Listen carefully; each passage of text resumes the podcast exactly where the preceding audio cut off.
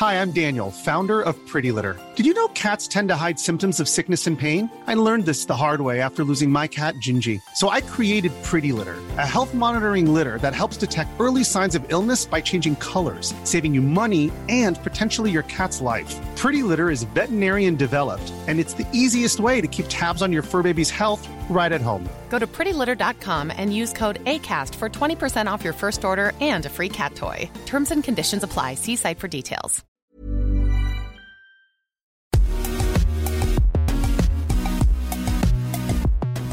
Bonjour à toutes et à tous, bienvenue dans Poulain Rafut, ravi de vous retrouver pour une émission un petit peu spéciale et toujours, bien sûr, accompagnée de mon acolyte Arnaud Beurdelet. Salut Arnaud.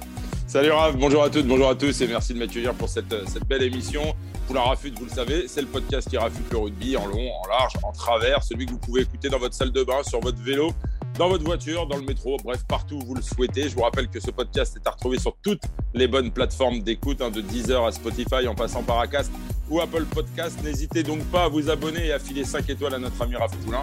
De cette façon, vous recevrez chaque semaine les derniers épisodes directement sur votre smartphone. Raph, je te laisse nous présenter euh, notre invité du jour, un invité dont on dit qu'il est un entraîneur entraînant et qui va jusqu'à écrire des livres sur le management. Oui, Arnaud, comment devenir une meilleure version de soi-même? Comment faire face aux doutes? Comment vivre sereinement sous pression? Comment réussir ses échecs? Bref. En 2008, je me suis plongé à âme perdue dans le développement personnel, dans la philosophie, dans la psychologie pour tenter de m'apprendre différemment, essayer de grandir autrement qu'avec les clichés de virilité qui peuvent étouffer quand ils ne sont pas vraiment compris et incarnés. Je vous avoue que mes potes m'ont un peu pris pour un fou, pour un perché, un excentrique, et je vous avoue aussi que j'en suis devenu con et dogmatique un temps certain. Car les mots sont beaux, mais peuvent sonner creux quand les actes ne suivent pas derrière. La carapace peut être belle, mais si le moteur ne suit pas, ça sonne creux comme un sentiment d'imposture. Bref, j'ai fait un long voyage et si un jour on m'avait dit que les réponses à mes questions existentielles me seraient apportées en partie par le monde du rugby, j'aurais pas mis une pièce. Et pourtant, le sport se doit d'inspirer la société et ses citoyens, surtout dans les moments compliqués qu'elle traverse. Une saison en enfer fait partie de ces livres que tu dévores parce qu'il allie à la fois théorie, expérience, philosophie, voyage initiatique et petit exercice pratique.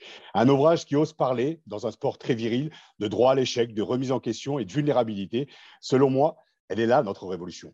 Dans ce monde incertain où tout va vite et où le paraître est le maître mot pour réussir, la confiance en soi, le leadership, la réussite, l'esprit d'équipe passerait presque aux yeux de certains pour de l'arrogance. Et pourtant, nous avons besoin de s'inspirer de ces personnes, des femmes et des hommes audacieux que j'appelle moi personnellement, pour en avoir rencontré certains et certaines, des Merlin l'Enchanteur. Christophe Furios et son ami de voyage Frédéric Rémillet nous offre dans ce livre, comme une Madeleine de Proust, un moment de pause, un temps de réflexion, un break, et nous partage à la fois des outils théoriques et des expériences de vie pour nous inspirer, nous faire prendre de la hauteur et nous permettre de s'apprendre différemment. Parce qu'être meilleur ne s'arrête jamais, parce que devenir son propre héros demande du courage et un retour sur soi, parce que sans l'autre, nous ne sommes pas grand-chose. Je suis heureux de partager ce moment avec toi, Christophe, pour tenter de comprendre l'homme derrière le coach, derrière le chef d'entreprise. Donc, bienvenue, Christophe Furios, dans Poulain Rafut. Salut, Christophe. Salut. Putain, flipper.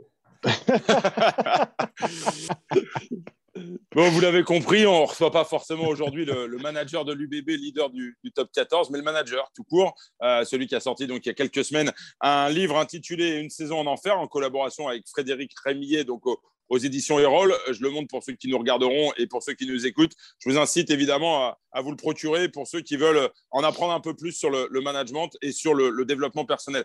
Christophe, très rapidement, d'abord, question toute simple. Comment est née un peu la, la genèse de ce livre?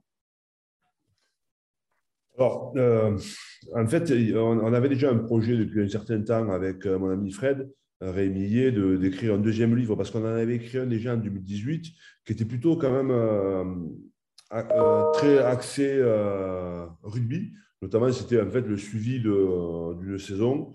Là, on avait souhaité, euh, et, pardon, et à l'issue de ce bouquin, on avait dit que ce serait bien d'en faire une seconde, un peu différent sur le développement personnel, etc., etc., etc. D'autant plus avec ben, l'histoire du Covid euh, et notamment euh, à Bordeaux, on a quand même été très impacté. Je pense à sa première année où j'arrive, on est premier, puis le championnat s'arrête. Euh, la deuxième année, donc euh, on ne savait pas trop comment on allait repartir. Et, et c'est de cette période-là où on a dit est-ce qu'on ne pourrait pas écrire un livre avec évidemment beaucoup de beaucoup d'humilité. C'est pas c'est pas un livre qui donne des leçons. C'est pas c'est un rapport d'expérience en fait. Parce qu'on parce que est dans une situation qui n'est pas facile. Et, c'est vrai qu'au mois de, au mois de, c'était au mois de, mai, je crois, quand Fred un jour m'appelle et me dit eh, Qu'est-ce que tu en penses si on, pouvait, si on écrivait ce bouquin, ce deuxième bouquin? Nous, on était dans la saison, euh, on commençait à arriver vers la fin, les phases finales. On avait déjà fait deux demi-finales. J'écoute, euh, il me dit Ouais, c'est top ça, par rapport à l'histoire que, que, vous êtes en train de vivre. La saison dernière a arrêté. Ça a été un traumatisme pour le club. Repartir, refaire ce que vous faites aujourd'hui, euh, ça peut être intéressant, intéresser les gens. Bon, ça m'a pris à peu près trois minutes de réflexion, parce que je suis assez comme ça. Et j'ai dit Ok, on va le faire. Donc voilà, voilà comment est venu, c'était un, matin du, mois de mai. Euh, et, et, voilà, parce que, parce que je trouve que voilà, il y, a, des histoires des expériences qui sont toujours intéressantes à raconter. Encore une fois, euh, on n'est pas, on, pas des, on se positionne pas dans de leçons. On, on, dit juste comment s'est passée la saison à travers des histoires qui sont intéressantes. Mais c'est très riche, hein. on a vu, euh, on, l'a lu euh, évidemment dans le week-end avec, euh, avec Raph, on l'a dévoré chacun de notre côté. Mm. il est beaucoup question, Christophe, de, développement personnel et il y a deux, trois petites phrases qui ont retenu notre attention, notamment celle de ta philosophie personnelle. Hein. Raph en a parlé dans son préambule, être meilleur ne s'arrête jamais. Et tu développes aussi avec cette citation que tu as partagée notamment avec, avec tes joueurs, le prix de la discipline est toujours moins élevé que la douleur du revers.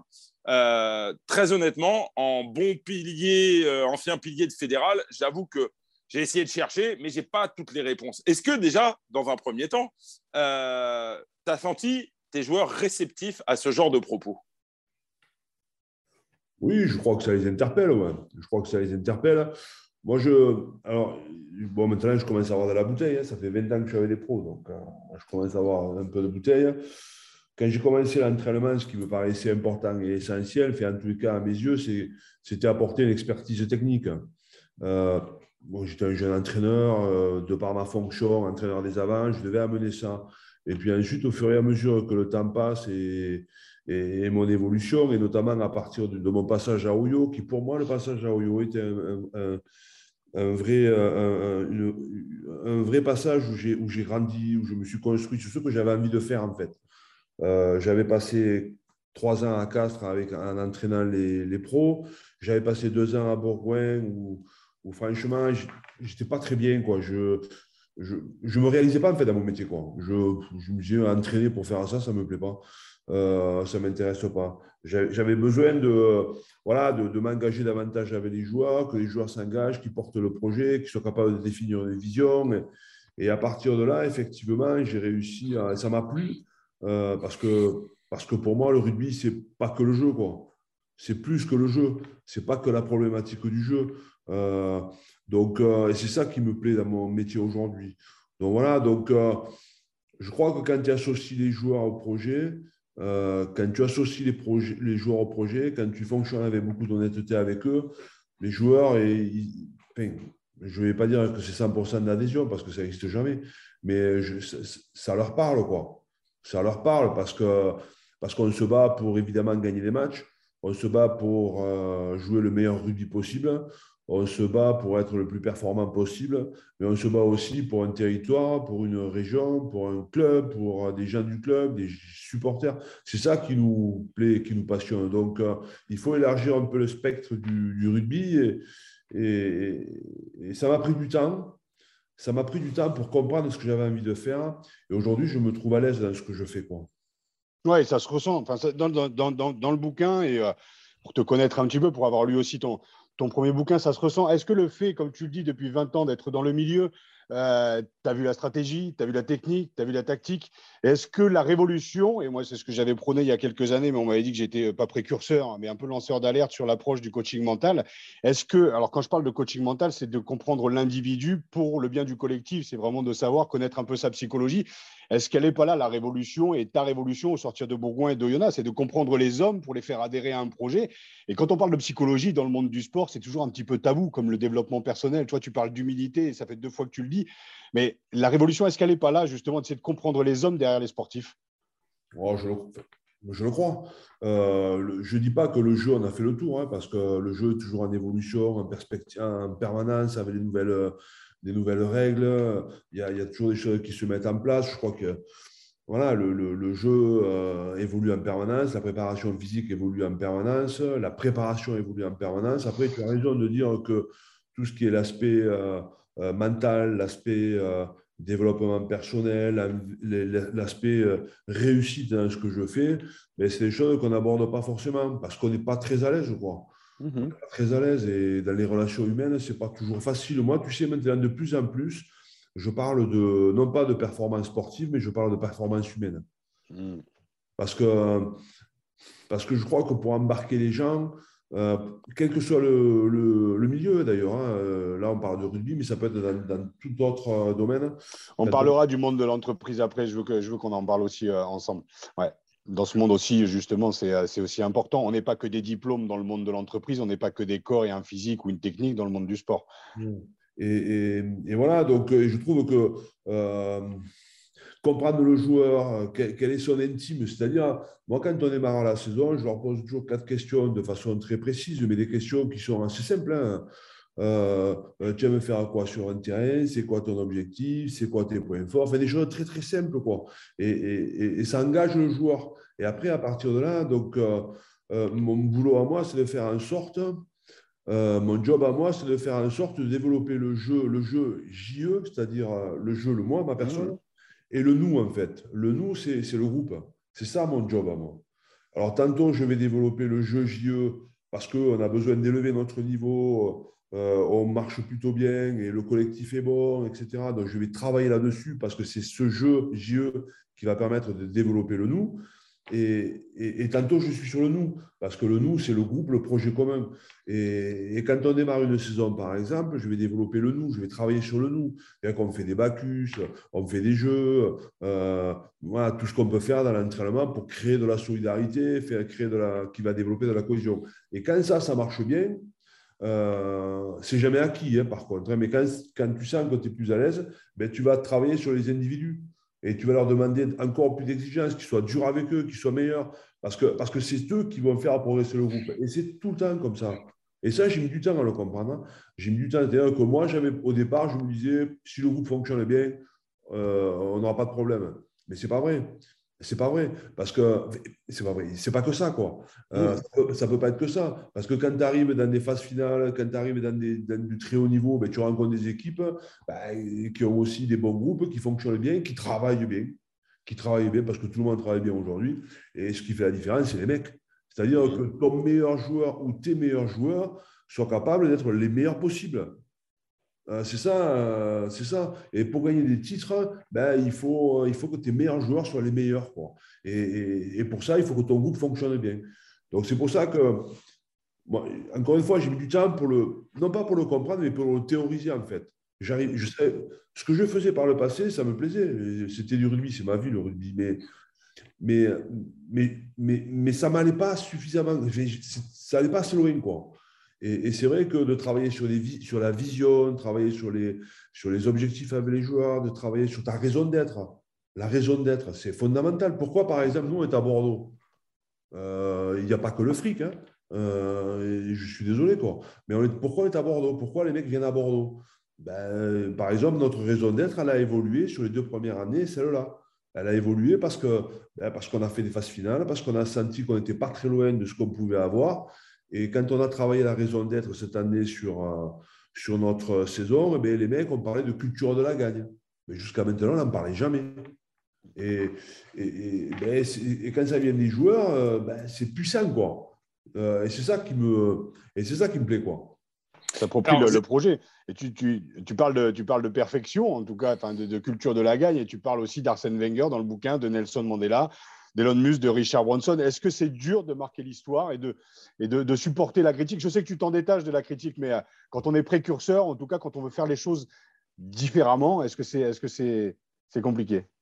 Tu sais, je vais te dire quelque chose. J'ai une citation derrière, c'est pour ça que je me retourne de Sénèque. Et Sénèque qui dit Personne n'est plus détesté que celui qui dit la vérité. Et bien, mon pote, la vérité. La vérité. Dès que tu dis les choses vraies, Dès que tu sors un peu du, du machin, on te prend pour un débile, on te prend pour un con, ou on te prend pour un mec qui se prend pour un autre. Moi, ça, c'est des choses qui m'ont euh, qui m'ont blessé quand j'étais un jeune mec. Euh, même mon groupe, je ne savais pas trop des fois comment fonctionnait mon groupe. Aujourd'hui, euh, je n'ai rien à cirer. C'est-à-dire que si j'ai envie de dire les choses, je les dis. Euh, c'est toujours la vérité. C'est toujours la vérité. Euh, des fois, je me trompe, attention, hein, je ne dis pas que j'ai raison tout le temps, mais en tous les cas, je dis les choses. Et alors, voilà, ça peut, tu peux paraître prétentieux, un mec qui sort d'ailleurs, de, un gosse qui, qui s'invente des vies, mais, mais c'est tout le contraire de ce que je suis. Quoi. Euh, et, ça, il m'a fallu du temps, encore une fois, de l'expérience, d'être solide aussi, parce que, comme tu le sais, ben, dans notre milieu, quand tu dis des choses, quand tu gagnes, on la fait, et puis dès que tu dérapes, eh ben, on te file, le nez. Mais j'ai dépassé ça, moi. J'ai dépassé ça. Aujourd'hui, je n'ai pas peur de ça. Il fut un temps où j'avais peur, je ne savais pas trop comment fonctionner. Aujourd'hui, je suis très à l'aise avec mon métier. Je suis très à l'aise avec les joueurs avec qui je fonctionne. Euh, avec mon staff. Ce n'est pas toujours facile hein, de, travailler avec moi, attention, hein.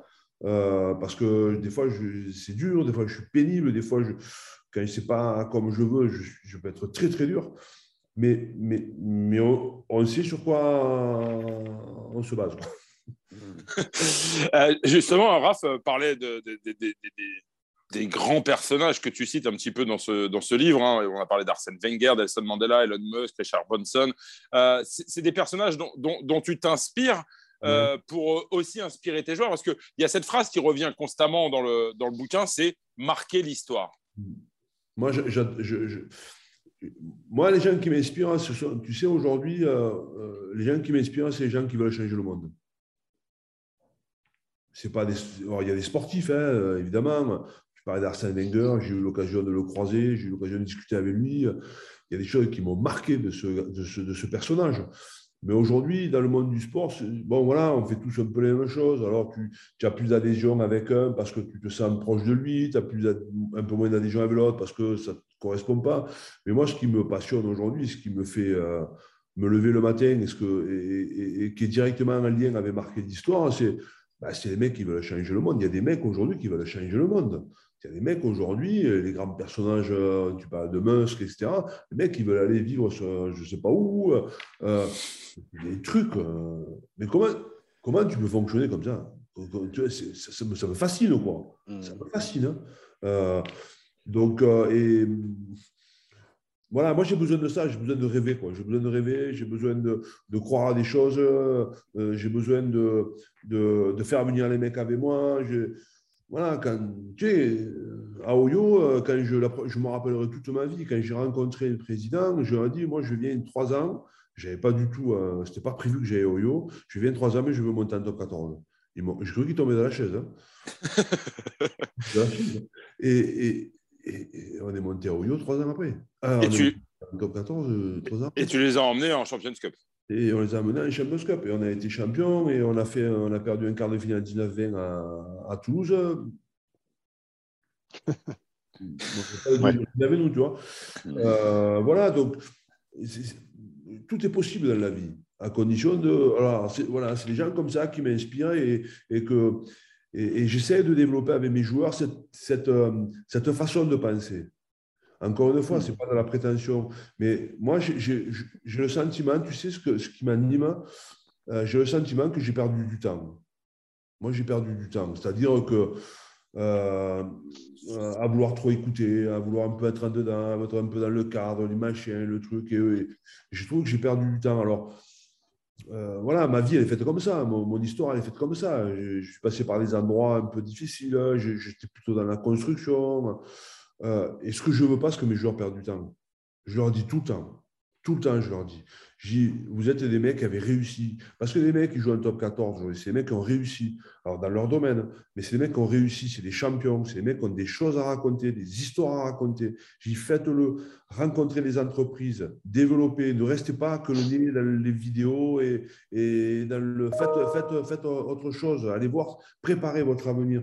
Euh, et, et c'est ça que j'ai envie, quoi. Euh, moi, j'aurais aimé, quand j'avais 40 euh, ans, comme dit Christophe, il faut que tu entraînes comme ça, ça va aller vite, tu vas voir, pas ça, nan, ben, c'est ce que j'essaie de véhiculer auprès de mes joueurs. Et je leur dis tout le temps, je ne perdez pas de temps.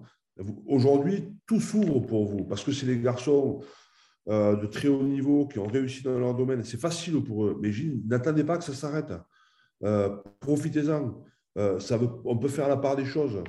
et donc voilà, c'est ça qui me passionne et c'est ça que, que j'essaie de véhiculer auprès de mes joueurs parce qu'il y a le rugby, euh, il y a ce qu'il faut dans le rugby, il y a l'engagement, il y a la priorité, c'est le rugby. La priorité, c'est le rugby.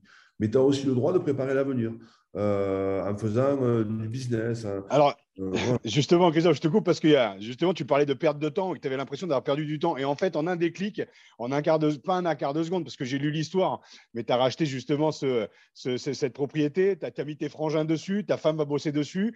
Euh, c'est aussi ce moment où tu te dis, en fait, ouais, le temps passe. Là, le, rugby est en train de s'arrêter un temps avec le Covid. C'est aussi la capacité de se projeter parce que les rugbyman, ça dure un temps. Et comme les managers, on, on en a parlé encore la semaine dernière avec Jeff Dubois, c'est un métier qui est à risque aussi, parce que c'est stressant, parce que c'est anxiogène et, les moments sont magnifiques, mais tellement, euh, euh, tellement, tellement énormes.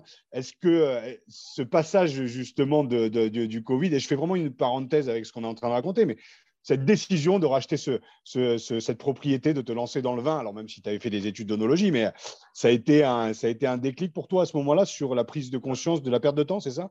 On parle du domaine de Pépusque, hein, je précise quand même, qui est un, domaine en plus avec une histoire bien particulière. Hein, si Christophe, tu veux revenir dessus plus tard. et, avec, et, avec, et avec un objectif, et je me permets non pas de parler à ta place, Christophe, mais l'objectif d'en faire euh, euh, le champion du monde du vin. Quoi. Donc, comme quoi, il faut avoir l'audace. Mais oui, non, mais c'est vrai. Attends, on en parle. Donc, euh, moi, ça ne fait pas peur. Et, et c'est la vérité. Donc, et, alors, c'est vrai que bon, j'ai fait de l'onologie. Je, je, savais qu'un jour j'y retournerais. Je ne savais pas trop comment. Je ne savais pas sous quelle forme. Euh, et effectivement, il y a eu l'histoire du Covid. Et, quand tout s'est arrêté en 2020, ah, euh, euh, je, me suis dit, mais j'avais deux mois devant moi. J'étais en train de regarder des choses, notamment avec Pépus. J'ai dit, c'est maintenant qu'il faut que je le fasse. Et, et aujourd'hui, ça fait deux ans, ça va faire deux ans au mois d'avril. Mais je me, tu ne peux pas savoir comment je me réalise. Et, et mmh. ça, d'autant plus, je lui dis à mes mecs, aux gars, je dis les gars, euh, moi j'ai perdu du temps parce que j'aurais pu le faire il y a 20 ans. Si je l'avais fait il y a 20 ans ou 10 ans, peut-être j'en aurais 4 de château aujourd'hui. Donc, euh, et, les gars, ne perdez pas de temps parce qu'un jour tu te, tu te réveilles, tu dis putain, mais j'aurais pas assez de jours pour faire ce que j'ai envie de faire. Et ça, pour un mec, euh, un mec ou une personne, c'est le pire de tout. Le pire de tout. C'est-à-dire que tu te réveilles ce matin, tu dis bon, j'ai tellement de choses à faire que ben, je n'aurai pas le temps de le faire dans ma vie. Quoi. Mais c'est terrible. C'est terrible, quoi. Après, je ne me trompe pas de priorité. Hein. Ma priorité, c'est mon job, hein. c'est mon, boulot de manager. Mais, mais, mais, mais aujourd'hui, dans le vin, je, et, puis en plus, il y a du sens parce que c'est dans mon village, c'est chez moi, c'est mes potes, c'est mes frangins, c'est familial. Mais, mais je, je, je, me dis, mais pourquoi je ne l'ai pas fait avant, quoi? Hmm. Parce que ça fait plaisir personne, quoi. Le, parallèle, moi j'ai vécu un peu la même chose au rugby où j'étais passionné de théâtre en fait et les mecs m'ont pris pour un extraterrestre que je prenais des cours de théâtre. Mais je dis mais ça me permet de trouver en fait un équilibre entre la performance et d'avoir aussi, euh, euh, je ne pensais pas faire carrière après derrière, mais d'avoir une, petite soupape qui te permette de te réaliser en tant qu'homme parce que tu n'es pas qu'un rugbyman quoi. Une fois plus, ce que je te disais tout à l'heure, on n'est pas que des corps quoi, on n'est pas qu'un ailier ou un arrière, voilà, on est un homme derrière avec euh, des prédispositions pour d'autres activités aussi autour. Tu disais de, de, s'entourer aussi de tous ces chefs d'entreprise qu'il y a autour du rugby, les mecs sont axés rugby et se rendent pas compte aussi de business qu'ils peuvent faire aussi à côté. Parce qu'ils ont peut-être pas cette culture, ou peut-être qu'ils ont peut-être été déresponsabilisés aussi à un moment donné. Euh. Ouais, puis c'est aussi la solution de facilité. D'attendre que ça se passe. Quoi. c'est pour ça, moi, je l'ai fait. Alors, cette année, on n'a pas beaucoup fait, mais euh, j'aime, nous, tous les mois, par exemple, j'ai une personne, une personnalité de Bordeaux ou d'ailleurs, hein, qui vient rencontrer les joueurs. On fait ça le lundi. Euh, alors, ce sont des, gens du monde de l'entreprise, du théâtre, de la cuisine, de la comédie, euh, des gens qui ont réussi, euh, qui, ont vraiment réussi, et ils viennent avec nous partager une heure, tu vois. Le, format, c'est très simple. Hein. ils viennent le, c'est le lundi à 11h30, de 11h30 à à midi et quart, mais il y a un échange avec eux, ils racontent, c'est un partage d'expérience en fait, mmh. ce que j'ai fait de ma vie, comment j'ai réussi, etc. Et ensuite, le gars mange, le gars ou la, ou la personne mange avec, euh, avec les joueurs. Et, et, pour moi, c'est une façon un peu de s'ouvrir, quoi, et de se rendre compte qu'il y a des gens, euh, même s'ils ne soulèvent pas des haltères, euh, ils ont réussi dans leur vie. Et, et, on s'aperçoit aussi que c'est les mêmes leviers en fait. Dans le sport de haut niveau, le monde de l'entreprise, c'est toujours le même levier, c'est-à-dire que c'est des mecs qui sont acharnés, c'est des mecs qui ont envie de réussir plus que tout, c'est des mecs qui travaillent dur, c'est des mecs qui se remettent en cause, qui a de, il y a énormément d'humilité, il y a aussi une prise de risque. Mmh. Euh, mais c'est la vie, ça. Mm. Moi, pour moi, c'est la vie. Et, je leur dis souvent à mes joueurs, ne perdez pas de temps et tout ça, que quand ils sont sur des doubles projets, j'adore parce que, et, ça m'intéresse parce que, euh, ben parce que, parce que je, trouve que ça fait progresser l'homme. Et quand tu progresses, quand l'homme progresse, à mon sens, ça fait un meilleur joueur de rugby. Et alors d'ailleurs, c'est marrant parce que dans le bouquin, Christophe, il y a un chapitre qui s'appelle Avez-vous la niaque? avec un petit test. Pour ceux qui vont acheter le bouquin, je vous invite à le faire. Euh, un test euh, qui, voilà, j'en dis pas plus, ça mérite d'être fait et, de se poser les, bonnes questions. Christophe, on, parle aussi, tu, parlais de la perte de temps, mais il y a, un passage dans le livre qui, nous a marqué également, c'est cette crainte qui t'habite, c'est celle d'être rejeté par ton groupe un jour ou l'autre. Est-ce que tu as déjà senti ce sentiment? Est-ce que tu as déjà eu cette cette perception d'être éventuellement rejeté par un, groupe? Et, pourquoi cette crainte finalement? Je ne l'ai jamais ressenti. Euh, ça m'est jamais arrivé d'abord. Euh, je n'ai jamais été viré. Donc, euh, alors on dit que tu deviens un bon entraîneur quand tu as été viré. Donc, il me reste travail à faire. mais je n'ai jamais été viré, même si je n'ai pas été reconduit à Bourgoin, par exemple. À Bourgoin, si tu veux, je, je, je, sentais bien que je n'étais pas en osmose avec les mecs, mais j'étais à côté, en fait. C'est sûr que je déteste. Quoi. Euh, moi, j'ai besoin d'être euh, au milieu de mes joueurs, de les comprendre, de, de, les engueuler, mais aussi de les féliciter. C'est ça qui me plaît. Quoi. Moi, c'est ça qui me plaît. J'ai besoin d'être au centre du truc, même si aujourd'hui j'ai un rôle de manager, je suis un peu plus détaché, j'observe, mais j'ai besoin d'être au centre du truc avec eux parce que c'est ensemble qu'on le fait. Et, c'est vrai que ma crainte, ça serait que, bah, que tu te fasses rejeter par ton groupe. Ça serait pour moi le, pire des, la pire des choses. Quoi. J'aimerais qu'on parle aussi d'un point, parce qu'on parle beaucoup de management, hein, évidemment, dans, le, livre. Tu, parles très, très peu des joueurs, quasiment pas d'ailleurs. Je n'ai pas trouvé trace de. Mais on, s'est posé la question avec, euh, avec Raphaël. Tu dis qu'il faut s'adapter à son environnement. Euh, ton environnement, il est fait d'une cinquantaine ou soixantaine de personnes qui sont entre guillemets sous, tes ordres, notamment les joueurs. Est-ce qu'on gère, par exemple, des joueurs comme Jalibert et Woki, qui sont aujourd'hui, comme on dit, des top players, qui sont en équipe de France, qui font la une des magazines comme on gère du coin et du biais, euh, qui sont euh, des joueurs euh, un peu atypiques, tu nous en parleras peut-être un peu plus tard, mais qui sont aussi probablement très importants dans un groupe. Ouais, forcément. Quand je parle de, s'adapter à, mon environnement, tu ne peux, tu peux pas entraîner à Bordeaux comme j'entraîne à Castres ou comme j'entraîne à, à, à Oyo. C'est impossible. Impossible parce que l'environnement n'est pas du tout le même. L'environnement du stade, nos supporters, le territoire, l'histoire des clubs, la ville, la grande ville. Ça, tu ne peux pas avoir le même, état d'esprit. C'est-à-dire que faire un copier-coller entre ce que je faisais à Bourgoin et ce que j'ai fait à Castres, euh, ça ne marche pas. Ou de Castres à, Bordeaux, ça ne marche pas. Ce qu'il faut, c'est être capable de t'adapter vraiment. Et c'est ça que je. Pour moi, c'est ça le vrai entraîneur l'entraîneur qui a des préceptes, euh, qui connaît son rugby parfaitement, qui veut imposer son rugby partout, c'est pas ma façon de, de voir mon boulot. C'est pas ma façon de voir mon boulot. Tu sais, quand je suis parti de Castres, quand je suis venu à Bordeaux, j'ai la première chose que j'ai dit, et aujourd'hui, je mesure, je mesure le, le risque quoi. Ouais, non, le risque, c'est-à-dire que j'ai dit, euh, je vais à Bordeaux et il va falloir que je, que je plaise et que je gagne. Euh, c'est pas toujours évident hein, de plaire et de gagner. Hein. Surtout Il y avait beaucoup de scepticisme hein, d'ailleurs hein, dans les observateurs. Bien sûr, bien sûr. Mais encore une fois, euh, les gens qui pensaient que j'étais pas capable ou que euh, j'allais faire du castre bis, ou... mais c'est des gens qui comprennent rien. Quoi. c'est des gens qui ne me connaissent pas. comment j'aurais pu faire ça quand j'arrive à Bordeaux euh, quand j'ai dans ma ligne de trois quarts euh, des Mathieu Jalibert, des Semi Radradra, des Santi Cordero, des, pour ne citer que, que les plus grands quoi, en termes les de. Plus connus. Connus, pardon. Euh, mais mais j'aurais été fou, quoi. J'aurais été fou.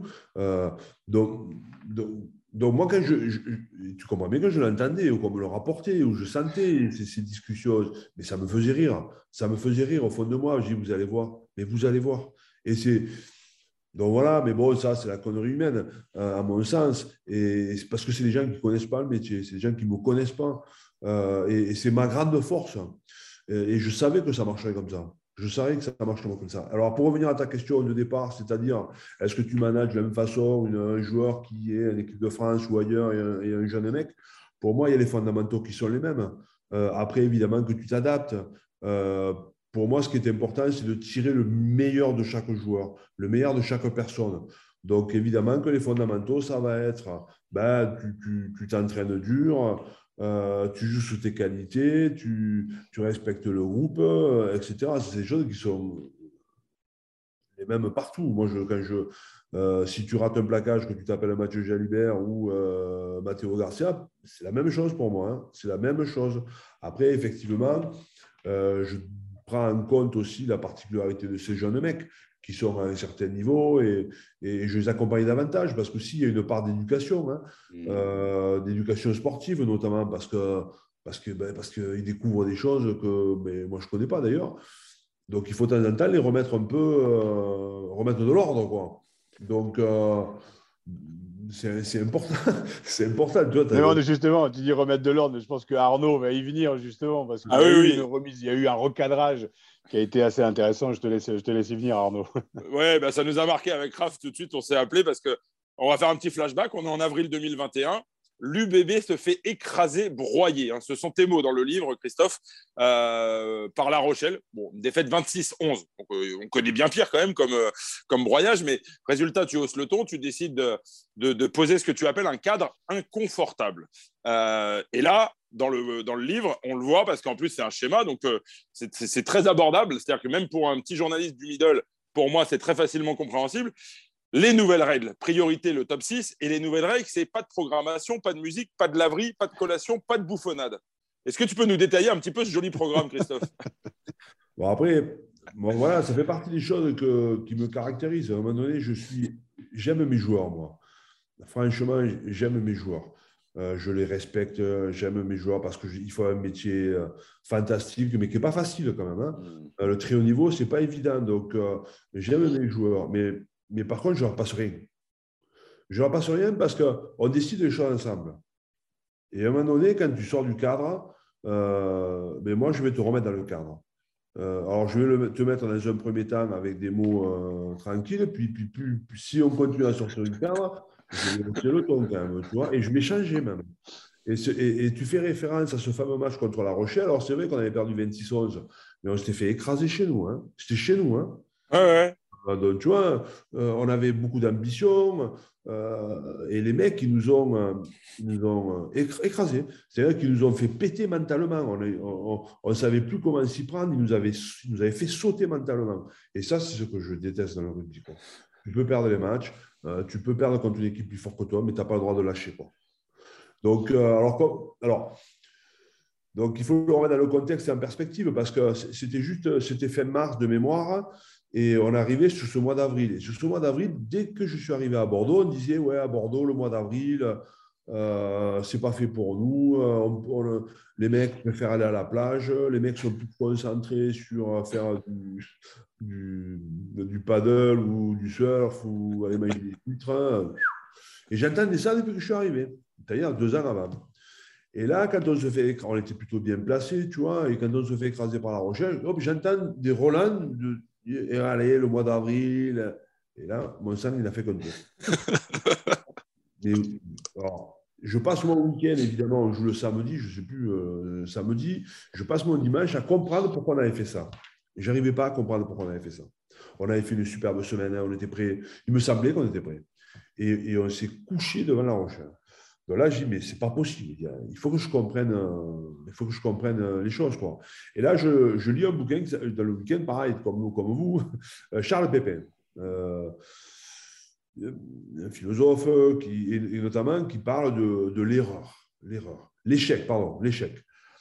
Et en fait, il dit, une théorie, il dit, quand tu fonctionnes avec les groupes, si tu fonctionnes toujours de la même façon, tu vas avoir des coups de sang, le groupe euh, le groupe va, va, réagir, puis, puis hop, ça, va repartir, puis, puis tu peux avoir une autre connerie de fête, puis ça va repartir. Ou alors, tu as, la, deuxième euh, option qui veut dire il, il, faut changer. Il faut changer. Il faut changer ton comportement. Parce que, parce que tu ne sais pas, tu sais pas euh, si le groupe n'aura pas les mêmes conneries plus tard. Et moi, je sentais bien qu'entre ce mois d'avril, ce machin, ce truc, je dis, il fallait que je change d'attitude. Il ne m'avait jamais vu comme ça. Euh, il fallait que je change d'attitude. Il fallait que qu'ils comprennent que la croyance du mois d'avril, c'était une blague, une connerie, et que ça dépendait de nous si on voulait se qualifier. Et que ça se jouait sur le mois d'avril, et que pour moi, la priorité, ce n'était pas le surf, ce n'était pas manger des huîtres ou des cannelés, même si j'adore ça, attention, hein. mais, mais c'était être dans le top 6. C'était notre obsession. Donc, il fallait que je change. Donc, et c'est pour ça que je leur dis, les gars, bon, je, te fais un raccourci parce que la réunion était un peu plus longue, hein, euh, sur un autre ton. Et je leur dis, les gars, euh, à partir de maintenant, donc on fait une petite vidéo, je les fais participer parce que je fais toujours participer mes joueurs au, ressenti d'une grande, grande contre-performance. Et je leur dis, voilà, maintenant, la priorité, puisque c'est notre priorité du top 6, la priorité du top 6, je vais mettre des nouvelles règles. Je vais mettre des nouvelles règles. Voilà. Euh, je voulais, je voulais qu'ils comprennent que ce n'était pas possible ce qu'on a fait, ce n'était pas possible.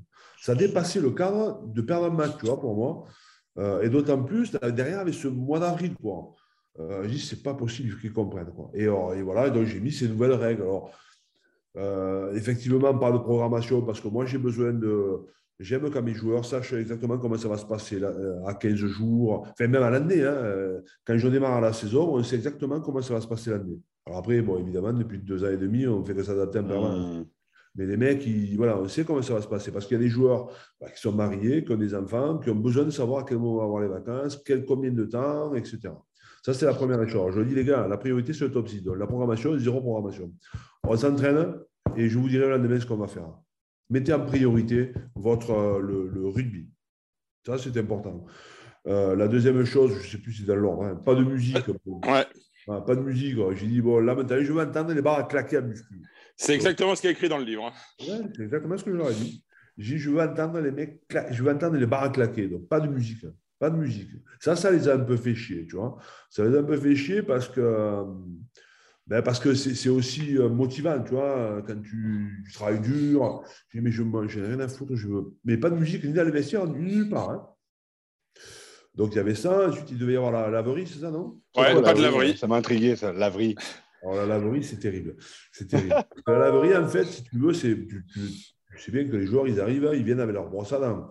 Euh, ils ont leurs affaires, on leur lave, on a, nous avons des intendants, ils, lavent les, ils lavent les affaires, etc.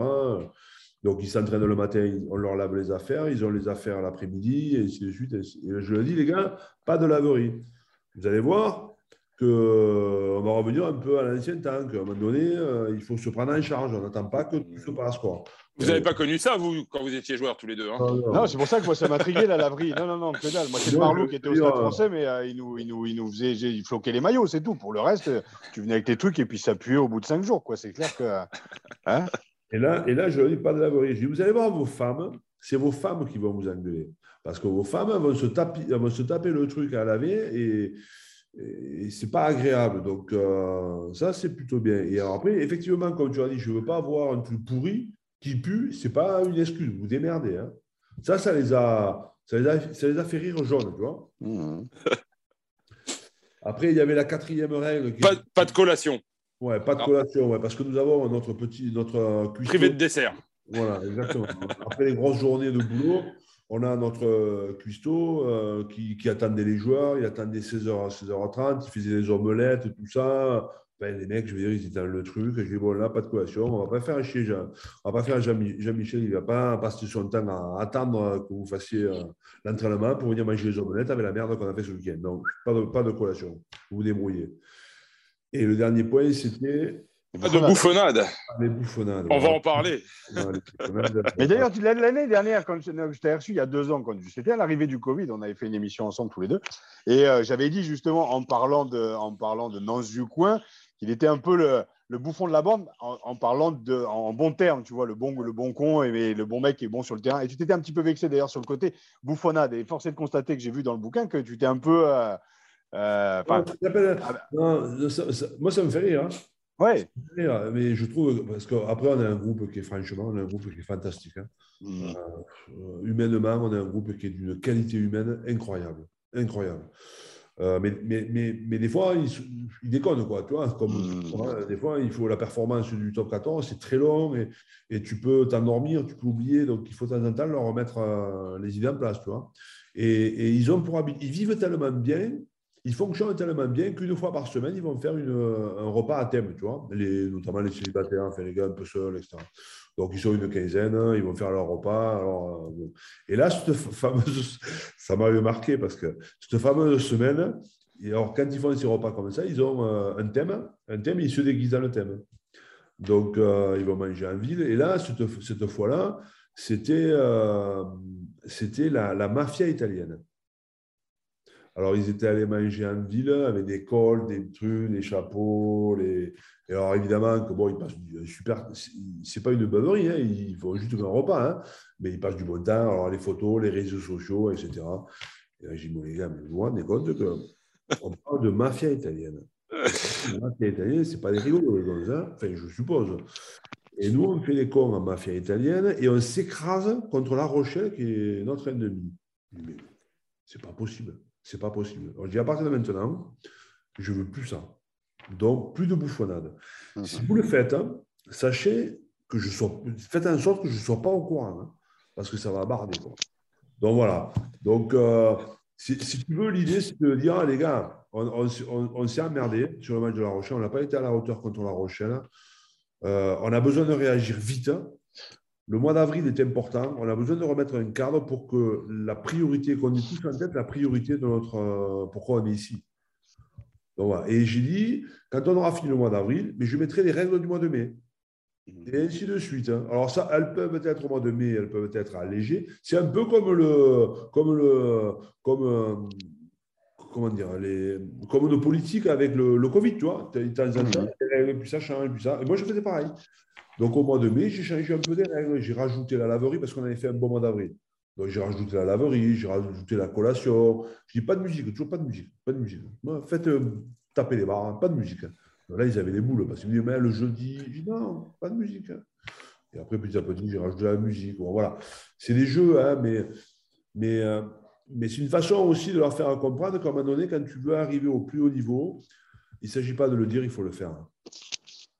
Et tu parlais, je veux juste la, la, pour la bouffonnade, parce que tu sais que je suis, assez friand de ça, hein, c'est peut-être ce qui m'a coûté ma carrière, hein, bien entendu. Je t'avais envoyé mon bouquin, je pense que tu as dû jeter un œil. voilà. Mais euh, par rapport à la bouffonnade, est-ce que tu n'avais pas envie à un moment donné, est-ce que tu ne dois pas être trop trop sur les réseaux sociaux Tu ne pourras pas voir tout ce qui se fait, mais tu n'as pas envie de te créer un compte en fait pour vraiment aller les pister un peu les mecs, parce que ça fait marrer quand même, les mecs sont bons. Non? Jamais. Je ne parle pas de flicage hein, du tout. Euh, j'ai des comptes, mais je ne m'en sers pas. Moi, c'est pas pour moi. Alors, effectivement, ils sont marrants parce qu'ils sont marrants. Tu vois, des garçons comme Nance, JB, par exemple, pour ne pas les nommer, mais il y en a d'autres. Hein. Mm. Ils, sont, euh, ils, sont, incroyables.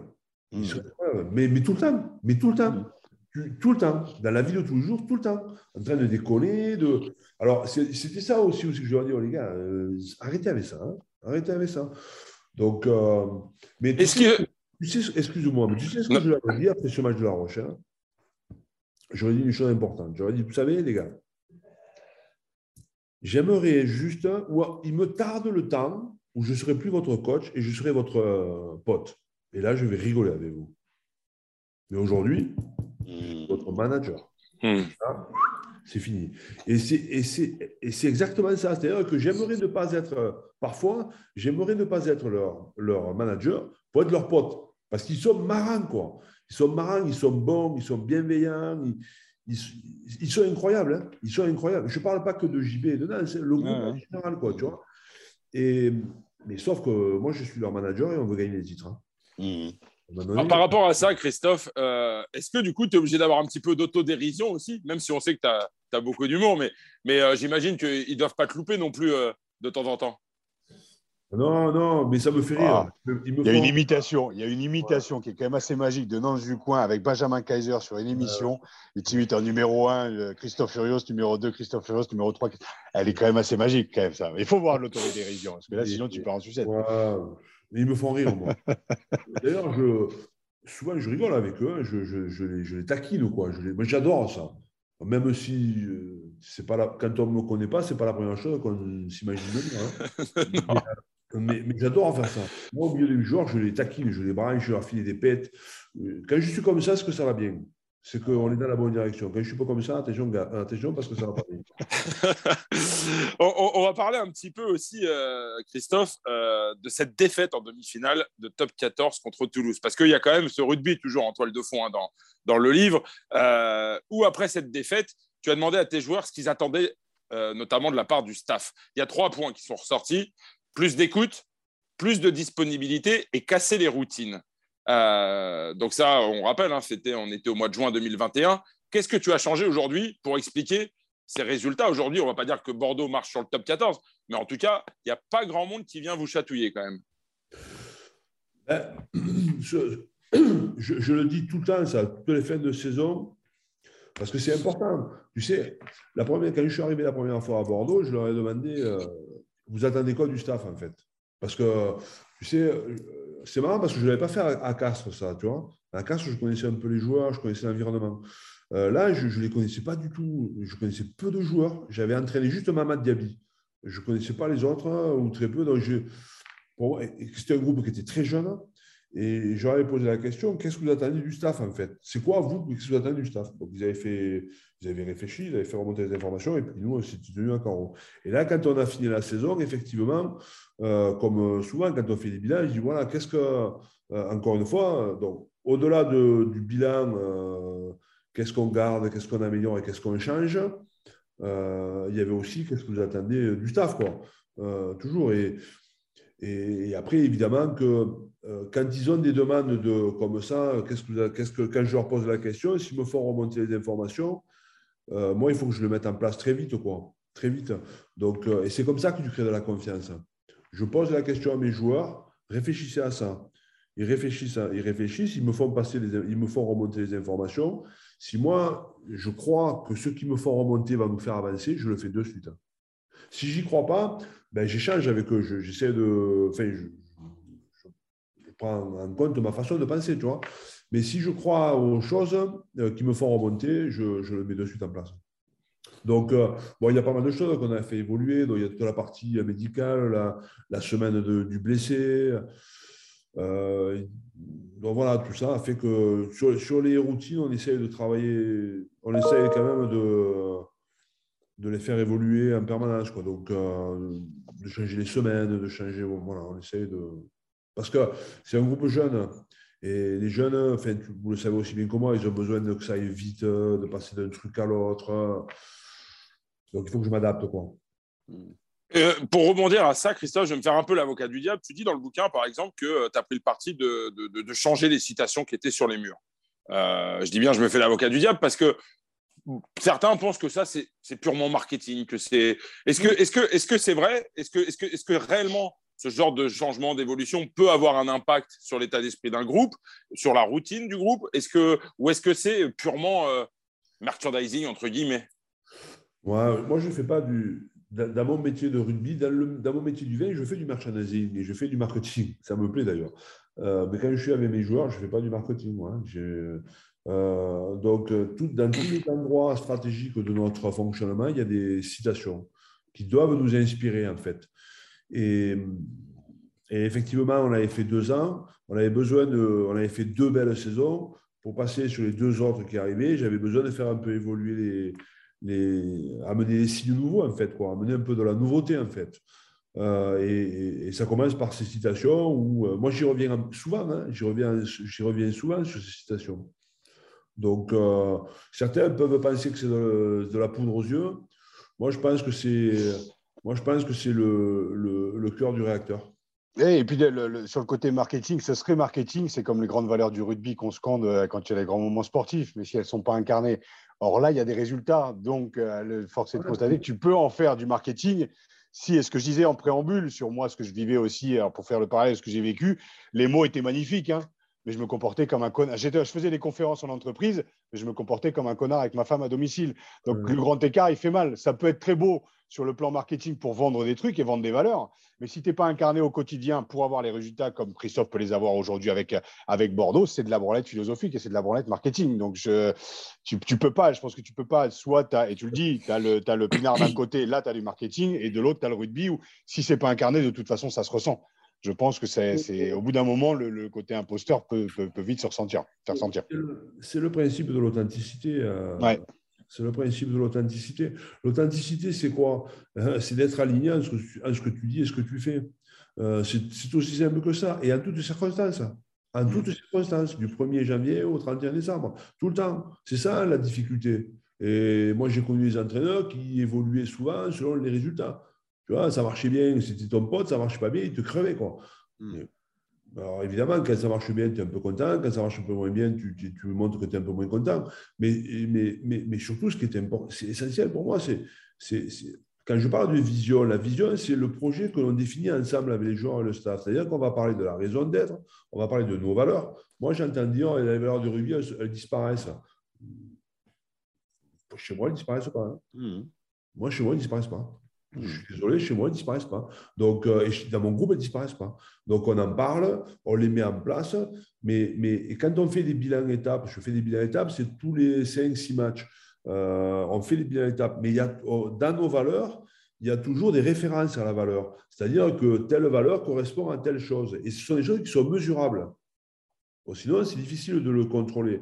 Mais quand on fait le bilan étape, ben, on parle de est-ce qu'on a rempli la vision? Est-ce que la vision, on est en accord avec ça? C'est-à-dire que, je ne sais rien, je, veux dire, la valeur du travail, correspond à ça. Est-ce qu'on l'a fait? Est-ce qu'on l'a bien fait? Oui, on l'a fait. Non, on ne l'a pas fait. Si on ne l'a pas fait, on a marché sur la valeur. Attention, pas deux fois.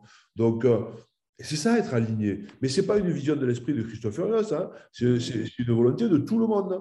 Donc, euh, quand on se réunit tout au long de la pré-saison, on parle de nos valeurs, par exemple, on échange sur nos valeurs. On a quatre valeurs qui sont importantes. Derrière, il y a, à chaque quatre valeurs, il y a trois euh, références.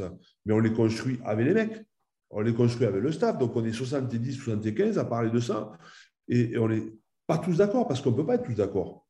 Mais on se rallie au plus grand nombre.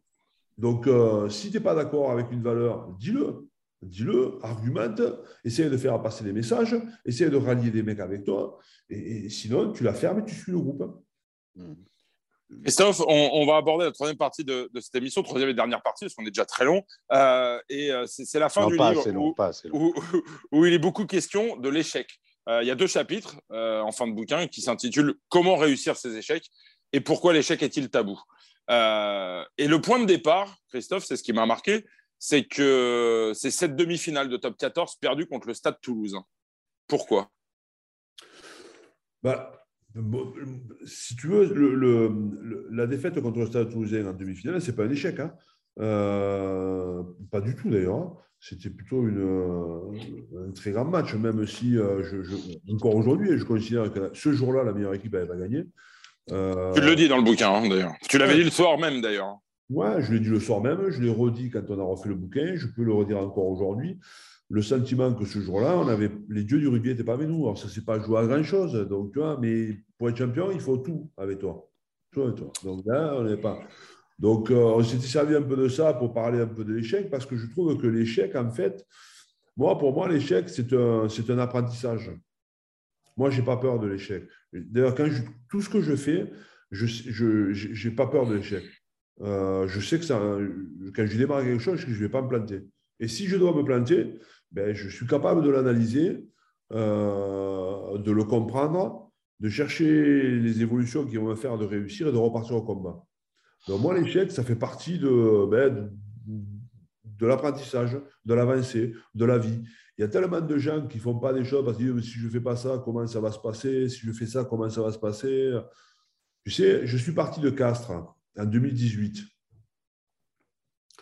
Je suis parti de Castres en 2018 parce que j'avais fait le tour de Castres. J'avais le sentiment que je ne progresserais plus. Donc, je, choisis de partir de Castres. Il me restait un an de contrat, qui a été une année longue. Euh, mais en juillet 2018, donc un an avant, je dis à mon président, euh, bon, ça a duré depuis six mois déjà, Donc, mon président, il vient me voir un jour au bureau, il me dit Christophe, c'est maintenant oui ou c'est non? Je dis écoutez, si vous voulez la réponse maintenant, ce sera non. Mais j'avais rien, j'avais aucune alternative. C'est-à-dire que moi, mes gars qui bossent pour moi ne euh, sont pas en train de se dire euh, on va aller là, on va aller là. Non, j'avais rien.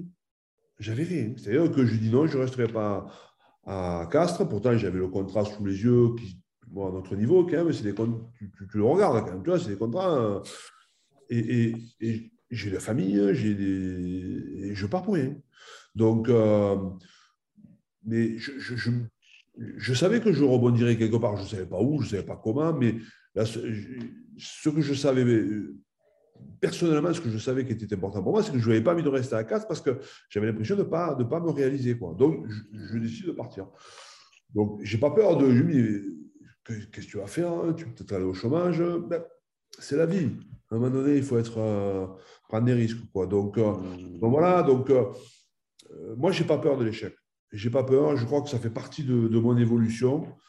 Euh, c'est à travers les échecs ou les points de passage qui sont difficiles que tu, que tu progresses.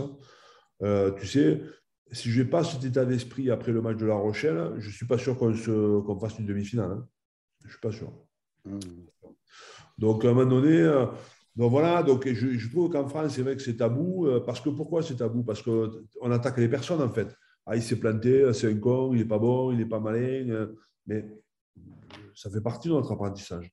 Euh, c'est très français aussi quand même, parce qu'aux États-Unis, euh, ça fait partie de la construction d'un businessman de pouvoir se planter. D'ailleurs, les mecs regardent le CV en disant ah, Tu t'es planté plusieurs fois, ça, ça m'intéresse. Alors qu'en France, c'est c'est ce que vivent les, les, managers, ce que vivent les sportifs. Tu es mis sur un piédestal et du jour au lendemain, tu te fais défoncer. Il n'y a pas de juste milieu, il n'y a pas de, il n'y a pas de vulnérabilité, il n'y a pas de droit à l'échec. Et c'est ça qui Et c'est un petit peu français, je trouve. Je trouve que c'est un petit peu français, cette culture de on est les meilleurs, on est les plus grands, on est les plus forts. Puis dès que tu commences à gratter un petit peu, ben, tu te rends compte qu'en fait, non, c'est un petit peu différent l'histoire. Et je trouve que c'est assez couillu, justement, et je trouve ça courageux de pouvoir parler d'échec et de vulnérabilité euh, pour, pour, pour, ce que tu représentes aussi, Christophe, physiquement, de cette posture de manager, de parler de l'échec. Je trouve ça, je trouve ça courageux dans un monde patriarcal, masculin, rugby, au-delà du rugby, sociétal et français, de parler de l'échec. Alors, par contre, pas deux fois, comme tu l'as dit, hein, euh, apprendre de ses erreurs, apprendre de ses erreurs, mais c'est courageux d'en parler, quoi.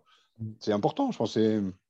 Puis, puis moi, moi, je considère vraiment que ça fait partie des avancées. Que... Après, il faut bien le solder. Voilà. Il faut le solder. Comment tu le soldes Regardez, euh, regarde la vérité en face, sur quoi tu peux t'améliorer, qu'est-ce que tu as besoin de faire, et, puis, et puis repartir au combat. Hmm. Christophe, puisqu'on parle d'échec, euh, ce serait quoi l'échec de Christophe Furios euh, sur cette saison 2021-2022 euh, Ne pas se qualifier. Ce serait pas ne pas aller jusqu'en finale? On dit toujours que l'objectif de l'année suivante est toujours de faire un peu mieux. Ouais, mais tu. Oh, mec. Euh, tu es dans un top 14 quand même qui. puis, puis, bon, je rappelle, je, encore une fois, hein, Bordeaux s'est qualifié que l'année dernière. On est un club qui travaillait très bien. Euh, le président Marty fait un boulot incroyable pour ce club depuis de nombreuses années maintenant, mais on, on, avance. Quoi. On n'a pas le plus gros budget, on n'a pas les plus gros joueurs. Donc aujourd'hui, on fait une saison, euh, après avoir fait les deux saisons qu'on a faites, on fait une saison pour le moment incroyable, mais c'est très fragile. Quoi. Très fragile. Donc euh, restons calmes, travaillons. Euh, après, on a évidemment l'ambition d'être euh, qualifié le plus haut possible. Et puis après, on a envie d'aller en finale, on a envie d'être champion comme les autres. Mais on sait qu'il y a des points de passage. Quoi. Mais marquer l'histoire, marquer l'histoire, ce serait terminer par exemple leader de cette phase préliminaire et peut-être d'aller chercher un titre. Marquer l'histoire, c'est prendre des titres. Marquer l'histoire, c'est prendre un titre, c'est travailler sur la structuration. Tu sais, je suis parti d'Oyo Arsène Wenger, il disait, euh, quand j'avais discuté avec lui, tu sais, Christophe, ce qui est important, c'est il y a les titres, évidemment, évidemment. Mais, mais, mais ce qui est important, c'est de marquer les clubs. Et tu marques les clubs euh, sur les structurations, sur les évolutions du club. Et il me disait, quand tu prends la voiture que tu rentres dans le rétroviseur, tu te rends compte de tout ce que tu as fait. Et c'est ça aussi marquer l'histoire d'un club. Euh, donc, quand je suis parti d'Oyo, quand je regardais dans le, dans le rétroviseur, j'avais marqué l'histoire du club en toute euh, simplicité. C'est pas, mais, mais, moi et les autres, hein. euh, quand je suis parti de Castres, ben, j'ai fait partie de ceux qui avaient marqué aussi l'histoire du club. Donc, euh, et j'entends de faire la même chose à Bordeaux. On touche à la fin, messieurs. on a fait quasiment une heure. On a un peu débordé sur, sur les délais. je laisse le mot de la fin à, à Raph. Je crois qu'il avait, avait, besoin de conseils, il me semble ouais, bah ouais, ouais, carrément. Mais comme le bouquin, je pense que je vais le relire aussi parce que j'ai dû me le bouffer en un week-end et c'était pas du tout une obligation. Mais euh, waouh, j'en avais, j'avais la tête comme ça. Mais je suis euh, conférencier dans le monde de, dans le monde de l'entreprise. J'en ai fait à peu près une centaine depuis depuis quelques années maintenant. Donc je tente en fait, avec mes connaissances, mes expériences, de trouver les parallèles entre le monde du sport et le monde de l'entreprise. On en a un petit peu parlé pendant l'émission. Moi, ma question, c'était comment tu arrives à je sais que tu fais des conférences en entreprise, donc on a parlé que tu étais chef d'entreprise, notamment tu avais repris le domaine de, de P+, et de savoir Comment tu arrives à inspirer les entreprises dans lesquelles tu, euh, dans lesquelles tu, euh, tu interviens? On, s'aperçoit quand même qu'il y a des liens qui sont, euh, enfin tu le sais, qui sont assez proches pour l'entreprise et pour le monde du sport. C'est-à-dire que, en termes de management notamment, quoi, en termes de management, il faut créer une équipe, créer un groupe, il faut développer tes, il faut développer tes, ben, tes, employés ou tes, ou tes joueurs, il faut les rendre meilleurs, il, euh, faut arriver à créer cette, cette solidarité qui te permet d'avancer. Après les échecs, il faut repartir, après les matchs, il faut repartir. Et, je crois que quand je, quand je leur parle, et notamment nous, quand on, comment, de la façon dont on fonctionne, le management, de la façon dont on séquence notre saison, de la façon dont on, est précis dans le fonctionnement de ce qu'on attend d'eux, ils sont assez... Euh, assez surpris parce qu'ils se, se rendent pas compte que dans le monde du sport, euh, ben, on parle d'objectifs, on parle de suivi, on parle de data, on parle de. Euh, et, c'est ça qui les, qui les impressionne assez euh, avec cette, cette précision et aussi cette rigueur. moi, je fais par exemple tous les lundis matin, je fais 10 entretiens par lundi matin. Eux, tu vois, ils en font un par an. Quoi. Mmh. et c'est là où ils sont un peu surpris du fonctionnement de la, du, sport de haut niveau, parce que le sport de haut niveau ne te permet pas d'être de, de, dans l'à peu près. C'est impossible. Parce que tu as des échéances qui sont au week-end, tous les week-ends, tu es remis en cause, tous les week-ends, il faut repartir au combat, et c'est permanent, alors que l'entreprise a une vision un peu plus lointaine. Quoi. Mais en même temps, on a, des leviers, nous, en tant que manager, que n'ont pas les managers de l'entreprise. Nous, un joueur ne te plaît pas, ne remplit pas tes objectifs, tu vas le mettre en plaçant, tu vas le mettre en groupe, tu ne vas, tu vas pas le reconduire dans l'entreprise. Ils ne peuvent pas faire ça. Mmh. Donc, euh, c'est tous ces leviers euh, que j'aime discuter avec eux sur euh, comment, voilà, comment on parle de performance humaine, encore une fois. Encore une fois. Comment je crée la vision. J'adore parler de vision, j'aime la vision. La vision, c'est qu'est-ce qu'on va faire de notre saison c'est la classe. Eh ben, ah non, non, j'en ai une dernière qui vient, mais je pourrais durer dire, mais bien, je vous rassure les gars, on va s'arrêter, il n'y a pas de problème. Mais avant, je l'ai dit, tu as pris le domaine de P+, et tu as mis tes frangins maintenant, et tu as mis aussi ta femme qui bosse pour toi. Est-ce que tu coaches tes, est-ce que tu coaches tes joueurs comme tu coaches eh, Ah, parce que là, il y a l'affect, c'est une autre forme d'affect aussi après derrière. je tolère des choses à P+, que je tolère pas avec mon équipe. Très bien. Ce sera le mot de la fin, messieurs. Euh, un grand merci. Je rappelle euh, pour ceux qui nous écoutent ou ceux qui vont nous regarder, euh, Christophe Urios, une saison en enfer aux éditions Erol. Voilà. voilà. Et j'invite notamment tous mes potes qui sont entraîneurs en Fédéral 2, Fédéral 1. ils se reconnaîtront. je suis persuadé que pour eux, ce sera, ce sera précieux. Christophe Urios, merci beaucoup. On souhaite le meilleur évidemment aux managers, mais aussi aux managers de, de l'UBB pour, pour cette fin de saison. ce week-end, c'est le Racing, c'est ça? Ouais, match euh, compliqué. Comme toujours en top 14, non non, Christophe, merci beaucoup et, euh, vraiment plaisir. Bonne fin de bonne fin de saison à la fois à l'homme, au manager et tout ça. C'était, j'étais vraiment ravi de te recevoir dans notre émission et, et, au plaisir d'en refaire une dans quelques temps pour encore d'autres évolutions. Merci à toi. Merci. Merci. À très vite. Pour la rafute, c'est fini pour aujourd'hui. On se retrouve la semaine prochaine, même endroit, même heure.